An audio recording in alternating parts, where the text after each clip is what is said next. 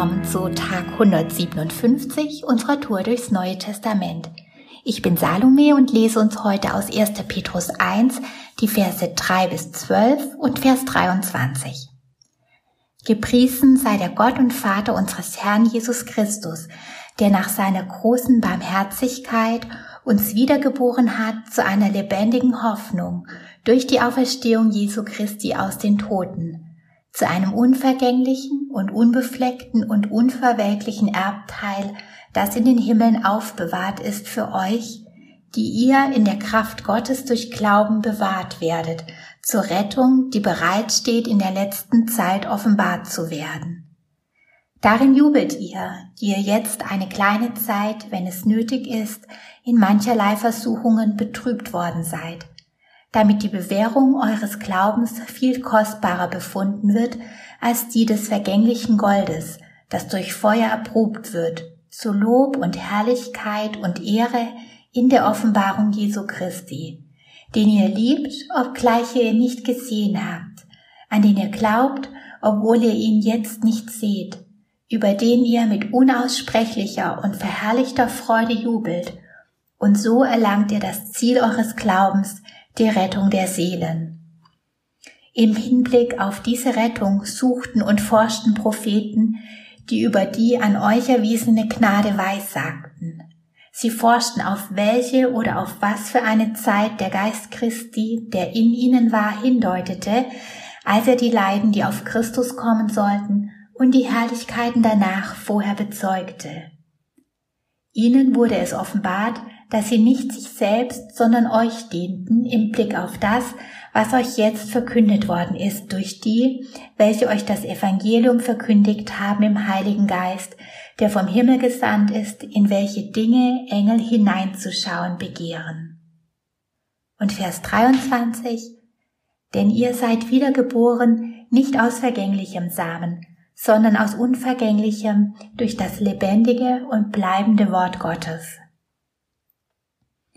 Den Brief, den wir heute beginnen, schrieb dieser Petrus, von dem wir zum Beispiel wissen, dass er den großen Fischfang machte, auf dem Wasser ging, Jesus als Sohn Gottes bezeugte und bitterlich weinte, nachdem er Jesus dreimal verleugnet hatte, der auf besondere Weise von Jesus nach dessen Auferstehung beim Frühstück beauftragt wurde und dann hingebungsvoll Gemeinde baute. Er lenkt hier in diesem ersten Teil des Kapitels unseren Blick auf das Evangelium und was uns mit Jesus alles geschenkt ist.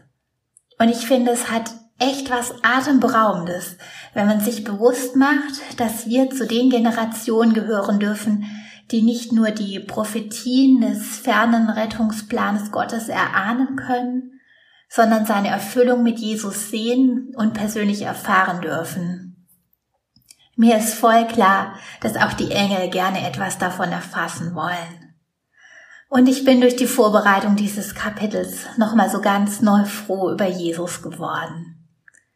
Es fängt damit an, dass es große Barmherzigkeit eines heiligen Gottes ist, die Wiedergeburt zu einem neuen ewigen Leben ermöglicht.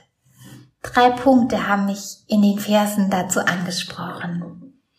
Erstens ist dieses neue Leben geprägt von einer lebendigen Hoffnung, weil Jesus auferstanden ist und lebt. Die Wiedergeburt macht also einen riesigen Hoffnungsunterschied. Zweitens ist ein unvergängliches und sicheres Erbe im Himmel aufbewahrt, verbunden mit dieser irgendwie noch unaussprechlichen Freude, die voller Herrlichkeit und Jubel ist. So natürliche Freude ist ja doch oft nur kurz und manchmal reicht schon ein falscher Satz und sie ist weg. Aber die Freude von und an Gott kann etwas Beständiges werden, was unser Leben durch Höhen und Tiefen durchziehen kann. Das gehört zu den Dingen, die ich mir noch so viel mehr auch für mein eigenes Leben hier auf der Erde wünsche. Und gleichzeitig ist es auch etwas, was Vorfreude auf den Himmel weckt. Und das Dritte, das sich mit der Wiedergeburt so richtig verändert, ist, dass Leid eine zeitliche Begrenzung bekommt. Bestimmt kennt ihr auch so Momente, wo alles Leid dieser Welt so extrem überwältigend ist.